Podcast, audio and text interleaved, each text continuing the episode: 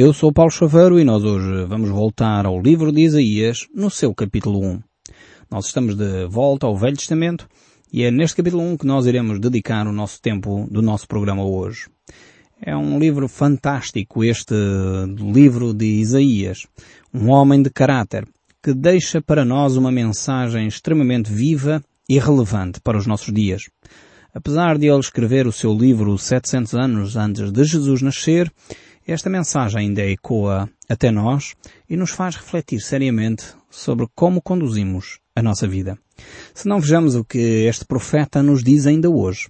Isaías, capítulo 1, verso 1 a 3, diz assim a palavra de Deus. Visão de Isaías, filho de Amós, que ele teve a respeito de Judá e Jerusalém nos dias de Uzias, Jutão, Acás e Ezequias, reis de Judá.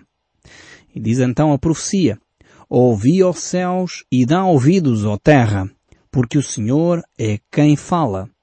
Criei filhos e os engrandeci, mas eles estão revoltados contra mim. O boi conhece o seu possuidor, o jumento o dono da sua manjedoura, mas Israel não tem conhecimento, o meu povo não entende.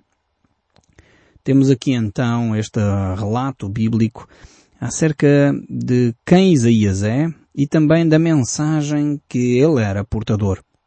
Ele aqui vai falar sobre o grande amor que Deus tem para com o seu povo. Vai falar deste cuidado que Deus tem para com o seu povo e, no entanto, o povo não reconhece a ação de Deus na sua vida. Realmente é, a ingratidão é algo extremamente doloroso. Eu não sei se alguma vez já aconteceu consigo, em que você deu um presente a alguém, mandou talvez uma mensagem, mandou talvez um telegrama ou um postal e essa pessoa nem retribuiu um obrigado, nem disse, olha, agradeço o teu gesto. Realmente aquilo magoa, fere. E no fundo, estamos aqui a ver o coração de Deus descrito nestas páginas. Vamos ver que Deus está triste com o seu povo.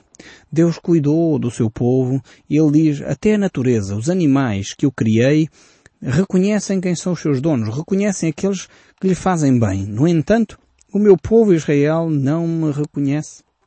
O meu povo Israel tem o seu coração endurecido, não entende aquilo que eu tenho feito por eles. Mas o texto bíblico prossegue. O verso 4 agora diz assim, Ai da nação pecaminosa, povo carregado de iniquidade, raça de malignos filhos corruptos, abandonaram o Senhor e blasfemaram do Santo de Israel, voltaram para trás. Aqui temos uma descrição já bastante dolorosa daquilo que a nação de Israel estava a fazer. E é triste realmente quando nós verificamos que a pessoa além de não reconhecer o benefício que outros lhe têm feito ainda se tornam pessoas revoltadas, amargas, pessoas que efetivamente ainda dizem que, ah, o outro não cuidou de mim. Infelizmente eu tenho notado como conselheiro, como pastor, pessoas que temos ajudado, pessoas que temos apoiado, e normalmente as pessoas mais cuidadas, as pessoas mais apoiadas, são aquelas que saem a dizer, pois ninguém cuidou de mim, nunca me fizeram nada por mim. Lembro-me de um episódio de uma família que demos uh, centenas e centenas de euros para apoiar aquela família que tinha doenças, não tinha casa, uma série de situações e problemas sociais. E o mais triste no final dessa história, para resumir e abreviar, que essa família ainda foi dizer que ninguém a apoiou. Às vezes é triste e sofremos dentro de nós quando nós sabemos que fizemos muito além daquilo que era a nossa responsabilidade e mesmo assim vêm pessoas dizer que não fizemos nada para as ajudar. Eu penso que com estas situações uh, posso compreender um pouquinho, ainda que estou longe de compreender aquilo que acontece no coração de Deus, mas compreender um pouco melhor quando Deus escreve aquilo que Ele escreve aqui nestes textos. Deus deu tudo à nação de Israel, todas as condições para eles poderem viver em paz e harmonia, para poder viver eh, com prosperidade na sua própria terra. Mas o povo se revoltou contra Deus. O povo se tornou corrupto, não vigiou sobre a justiça. O povo se tornou uh, alguém que desvalorizou os princípios de vida que Deus havia dado para a nação. E é aqui que surge o pecado da nação de Judá, da nação de Israel. O povo abandona claramente o relacionamento com Deus. Os filhos de Deus deixaram o seu Senhor de lado. Note bem aqui, Deus chama o povo de nação pecaminosa. o povo carregado de iniquidade, de raça de malignos, filhos corruptos, porque a nação se tornou assim, porque é que uma nação que tinha tudo para poder continuar numa relação com Deus, porque é que ela abandonou uh, este relacionamento? Porque ela puseram Deus de lado, blasfemaram do nome santo de Deus e voltaram para trás. Algumas pessoas que começam por ouvir o nosso programa começam a descobrir quem Deus é, começam a descobrir o amor de Deus, a determinada altura na sua vida abandonam esse conhecimento de Deus experimentaram que é possível viver em paz, experimentaram que é possível viver em harmonia, experimentaram a paz interior que Deus concede aos seus corações, mas porque rejeitaram os princípios de Deus, voltaram para trás, recuaram. É como se ainda estivessem mais atrás do que estavam antes de conhecer a Deus. E é triste, efetivamente, quando alguém experimenta esta relação com Deus, depois abandonar essa mesma relação. Precisamos voltar aos rudimentos da fé. Precisamos voltar a isso e não voltar atrás. O verso 5 aqui do livro de Isaías, no capítulo 1, diz ainda, porque haveis ainda de ser feridos, visto que continuais em rebeldia. Toda a cabeça está doente e todo o coração enfermo. Eis aqui então a situação uh, da nação de Judá e Israel. Aqui uh, Deus está a falar à nação como se fosse um corpo só. Não está a falar a indivíduos, está a falar a uma nação como se fosse uma única pessoa e ele diz desde a cabeça aos pés, a pessoa está completamente enferma, está completamente doente. Não há nada que se salve nesta nação. É uma chaga autêntica da cabeça aos pés. E o povo havia sido, de facto, um povo que adorava a Deus e se afastou por causa da sua idolatria, por causa do seu pecado. O seu coração agora estava enfermo, as suas motivações estava a caminhar para a morte espiritual. A cabeça e o coração são como as partes vitais do ser humano. São o centro da informação, o centro da emoção, o centro da motivação. E quando isso está doente, tudo o resto está doente. Mas, por outro lado, ainda há esperança, porque Jesus diz que aquele que está doente precisa de médico. Foi exatamente para isso que Jesus Cristo veio. Jesus disse aquele que está são ou aquele que julga estar são não necessita de médico. Agora aquele que está doente, sim. Reconhece que está doente e volta-se para o médico. O único médico divino que pode sarar o coração, pode sarar a mente, é Jesus Cristo. O texto bíblico ainda prossegue no verso 6. Desde a planta do pé até à cabeça, não há nele coisa sã, senão feridas, contusões e chagas inflamadas. Umas e outras não são espremidas, nem atadas, nem amolecidas com óleo. Então este é o estado espiritual da nação de Israel e Judá. Eles estão nesta situação terrível em que estão doentes, estão enfermos, mas não há quem cuide deles. Eles uh, voltaram as costas ao seu médico, àquele que havia cuidado deles desde sempre, ao Deus Todo-Poderoso. E por isso mesmo agora com costas voltadas para Deus, a sua enfermidade alastra mais e mais pela sociedade. Quando nós estamos enfermos espiritualmente, há um único uh, Deus que pode operar em nós. É o único que tem o remédio, é o único que tem um antibiótico para sarar a enfermidade da alma. É Jesus Cristo que morreu na cruz por nós. Quando nós reconhecemos a ação de Deus em nós, quando nós reconhecemos o sangue de Cristo que purifica todo o nosso pecado na nossa vida, então esta enfermidade que vai atacando a nossa sociedade como um cancro que se espalha a todas as áreas da vida social, só Cristo pode travar esta grande enfermidade. Só Cristo é o antídoto para salvar a nossa sociedade, o nosso país da desgraça total. Precisamos efetivamente começar por viver os princípios de Deus. Os princípios que levam a uma justiça social maior. Uns princípios que levam os mais desfavorecidos a serem apoiados e ser cuidados. Uma justiça que nos leva a falar a verdade e a viver com integridade. O verso 7 prossegue ainda a descrever esta nação. A vossa terra está assolada, as vossas cidades consumidas pelo fogo, e a vossa lavoura, os estranhos as devoram em vossa presença. E a terra se acha devastada como numa subversão de estranhos. Esta é a situação das cidades e do povo de Judá. Há uma verdadeira assolação. As cidades ficaram em pior estado, em pior situação do que aquelas cidades que vivem as tempestades de um furacão ou de um ciclone ou de um grande terremoto. A cidade estava devastada, a terra assolada, a cidade estava consumida. Não havia bens nem víveres para a sociedade se poder alimentar. E eles estavam neste estado porque abandonaram a Deus. Então temos aqui um resumo interessantíssimo acerca de como Deus olha para esta nação. No verso 2 deste capítulo 1, o povo se revoltou contra Deus. No verso 3, o povo manifesta que não conhece a Deus. O verso 4 diz que o povo está carregado de iniquidade, corrupção e blasfémia. O verso 5 diz que o povo está espiritualmente enfermo. O verso 6 diz que desde a planta do pé até à cabeça o povo estava contaminado pelo pecado. E o resultado, encontramos-lo aqui. O resultado encontramos no verso 7. A terra é assolada. A cidade é consumida. E o povo está em miséria. Agora notemos o verso 8, a continuidade deste capítulo 1. Diz assim o verso 8. A filha de Sião é deixada como choça ou uma barraca. Uh, choça é um, uma casa no meio das vinhas, como uma palhota ou uma cabana num pipinal, numa uma horta, como uma cidade sitiada. Este é o estado de Judá. É no fundo como uma favela, um bairro de lata completamente desolado, abandonado pelas pessoas. Infelizmente temos pessoas assim. Pessoas que vivem nesta terra árida. Uma terra onde não há ninguém. Pessoas que sentem a solidão. Temos recebido muitos telefonemas de pessoas que nos telefonam a chorar, lamentando a sua solidão, a sua tristeza que invade o coração. Muitos de nós nos sentimos assim, vazios. Talvez sentimos assim porque começamos, se calhar em jovens ainda, a desenvolver uma rebeldia uh, contra aquilo que se levanta em nome de Deus. Muitos de nós, talvez até com razões.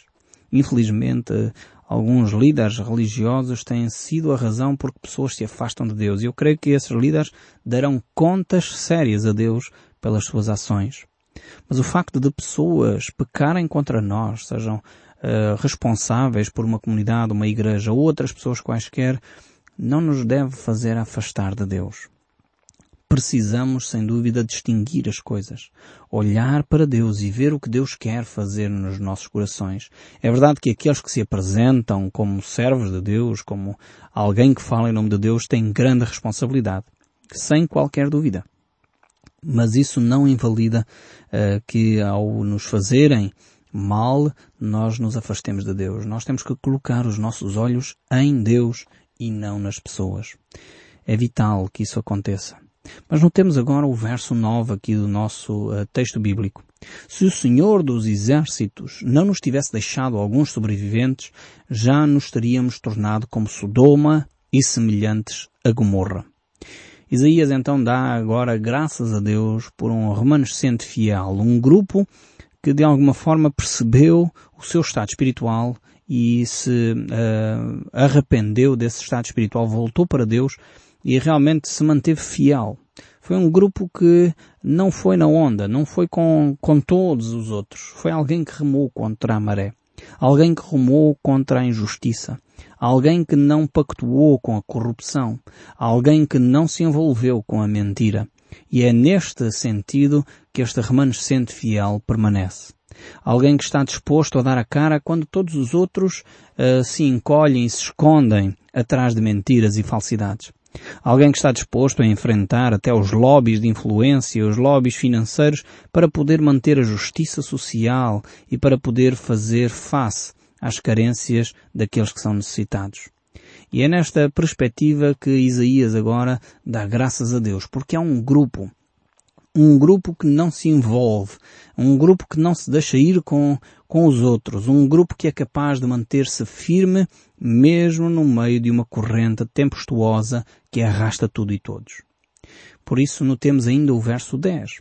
Ouvi a palavra do Senhor, vós príncipes de Sodoma, prestai ouvidos à lei do nosso Deus, vós, povo de Gomorra. É interessante uh, que Isaías faz este apelo. É curioso ver aqui estas frases de Isaías. Sodoma e Gomorra já tinham sido destruídas há muito tempo. Eram cidades que hum, eram reconhecidas pela sua podridão, pela sua imoralidade. Era um, um povo, e estas duas cidades constituíam povos que não respeitavam absolutamente ninguém, eram povos que desrespeitavam, violentavam, abusavam sexualmente de, uh, das suas visitas, das pessoas estranhas que por ali passavam. Era realmente uma sociedade extremamente perversa, uh, sexualmente, perversa a nível moral, corrupta, estas sociedades de Sodoma e Gomorra. Mas, no entanto, é curioso uh, verificar que Isaías chama estes príncipes de Sodoma e Gomorra para darem ouvidos à lei de Deus. Ou seja, ele quer chocar a nação de Israel e Judá. Ele está a dizer que a nação de Israel e Judá são semelhantes a estas duas cidades que Deus havia destruído pela sua rebeldia, pelo seu estado espiritual de imoralidade. E ele está a dizer aos príncipes de Israel para tomarem muita atenção àquilo que Deus quer falar ao seu povo. E ele agora uh, prossegue dizendo, ele chama a atenção para ouvir a palavra de Deus e ele diz no verso 11, De que me serve a mim a multidão dos vossos sacrifícios, diz o Senhor. Estou farto dos holocaustos de carneiros e da gordura de animais cevados, e não me agrado do sangue de novilhos, nem de cordeiros, nem de bodes. Aqui temos uma declaração bombástica, uma declaração tremenda. Deus condena expressamente a hipocrisia e a falsidade daquele povo. Condena expressamente a hipocrisia e a falsidade dos religiosos daquela época. Deus diz, estou farto. Acabou. Tinha sido Deus, não sei se estão lembrados, tinha sido Deus que tinha estabelecido os holocaustos. Tinha sido Deus que tinha estabelecido os sacrifícios. Mas aquele povo não entendeu o coração de Deus. Deus não cria simplesmente o sangue dos animais. Ele não cria os rituais, as cerimónias, os andores, as procissões não servem de nada quando um coração não está comprometido com Deus. É inútil, é vazio. E Deus diz, estou farto. Farto de religiosidade oca. Farto de vida religiosa e cerimonial vazia. Deus quer um relacionamento espiritual conosco. E o nosso relacionamento espiritual com Deus deve conduzir-nos a ações concretas, a uma atitude, a um caráter, a uma vida que é de acordo com os princípios de Deus. Os cultos, as cerimónias, os sacramentos, os sacrifícios, as procissões, as ofertas não servem de nada se não forem premiadas de um coração íntegro a Deus. Por isso Deus diz, estou farto dos vossos holocaustos. Estou farto da gordura dos animais. Estou farto do sangue dos novilhos. Não me serve para nada. E ele prossegue ainda no verso 12. Quando vindes para comparecer perante mim, quem vos requereu? O só pisardes os meus átrios. Esta frase ainda mais forte ainda. Deus está a dizer, mas vocês vêm até o templo fazer o quê? O que é que vêm até o templo fazer? Se o vosso coração não está comigo, se vocês não me buscam de todo o coração, se vocês não têm uma vida que à segunda-feira, à terça e à quarta, à quinta e à sexta, é de acordo com o que acontece ao domingo quando vão à missa ou quando vão à igreja? O que é que vocês vêm fazer à igreja? No fundo é o que Deus está a perguntar. O que é que vocês vão fazer ao templo? O que é que vocês vão fazer aos meus átrios? Se a palavra de Deus não está a transformar a vossa vida, se o Evangelho de Jesus Cristo não está a tornar-nos pessoas mais semelhantes a Cristo. Pessoas que deixaram de ser arrogantes para passar a ser humildes. Pessoas que deixaram de ser orgulhosas para passar a ser generosas. Pessoas que deixaram de ser pessoas que blasfemam para ter uma palavra doce e branda. Pessoas que deixaram de dizer palavrões para passar a ter palavras agradáveis. O que é que está a acontecer convosco, povo de Deus? Quem vos requereu vir até ao meu templo? O que é que vêm fazer à minha congregação? O verso 13 ainda prossegue, não continuais a fazer ofertas vãs. O incenso é para mim abominação. Aqui a ideia de incenso é também a ideia das orações. Sempre nas Escrituras o incenso está associado às orações dos santos. E Deus está a dizer, as vossas orações, quando são feitas sem um coração e sem arrependimento, são abominação. Também as luas novas, os sábados, as convocações da congregação, não posso suportar iniquidade associada a ajuntamento solene. Ou seja, uma comunidade onde há pecado, Deus não pode abençoar. Eu repito, uma comunidade cristã onde há pecado, Deus não pode abençoar. Eu lembro-me de uma vez ouvir um padre dizer, bem, aquilo que eu faço uh, quando estou na igreja não tem nada a ver com a minha vida privada. Deus está a dizer, eu não suporto este tipo de atitude. Não suporto a iniquidade associada ao ajuntamento solene. Eu não posso ter uma vida privada de pecado e depois pensar que tenho uma vida pública, santa, num cerimonial religioso bonito. Isso é falso. É contrário à vontade de Deus. Aliás, Deus diz que nem suporta isso, não serve para nada. Não suporta a iniquidade associada ao ajuntamento solene. Precisamos repensar seriamente a nossa vida. Se nós queremos desenvolver a nossa relação com Deus, precisamos de começar no recôndito do nosso quarto. Como diz Jesus, Mateus capítulo 6. Entra no teu quarto, fecha a tua porta e ali, no secreto, Deus ouve a tua oração. Confessa o teu pecado, abandona esse mesmo pecado e volta-te para Cristo. Depois então podemos fazer a cerimónia solene, onde adoramos a Deus, onde cultuamos a Deus. Ou podemos ir à igreja para confessar o nosso pecado também. Pode ser, sim. Mas vamos com essa atitude. Abandonemos o pecado que de tão perto nos assedeia. Abandonemos esse pecado para que possamos voltar a Deus. O verso 14 prossegue, as vossas luas novas, a vossa solenidade, a minha alma aborrece. Já me são pesadas. Estou cansado de as sofrer. É óbvio que aqui Deus está a usar uma linguagem humana para nós compreendermos. Deus não se cansa, mas é, Ele quer dizer que está farto, farto de hipocrisias. Precisamos de pessoas íntegras, pessoas que vivem o Evangelho de Cristo Jesus. Precisamos, como é óbvio, de ir à igreja para ouvir o Evangelho e dessa forma tomar consciência talvez do nosso pecado. Mas fingir que as coisas estão bem quando não estão é hipocrisia e Deus certamente condenará.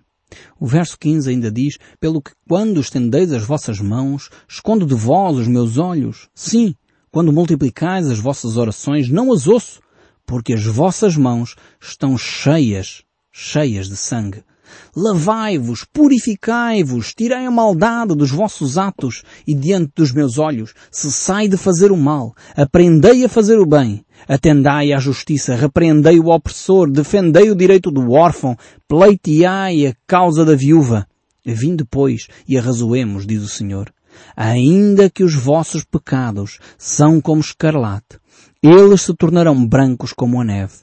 E ainda que sejam vermelhos como o carmesim, se tornarão como a lã. Este é o nosso Deus, que purifica o nosso pecado, se nós o confessarmos ele é fiel e justo para perdoar o nosso pecado e nos purificar de toda a injustiça. Faça essa oração e deixe Deus transformar a sua vida. No próximo programa nós voltaremos ao livro de Isaías e a ouvir o som deste livro.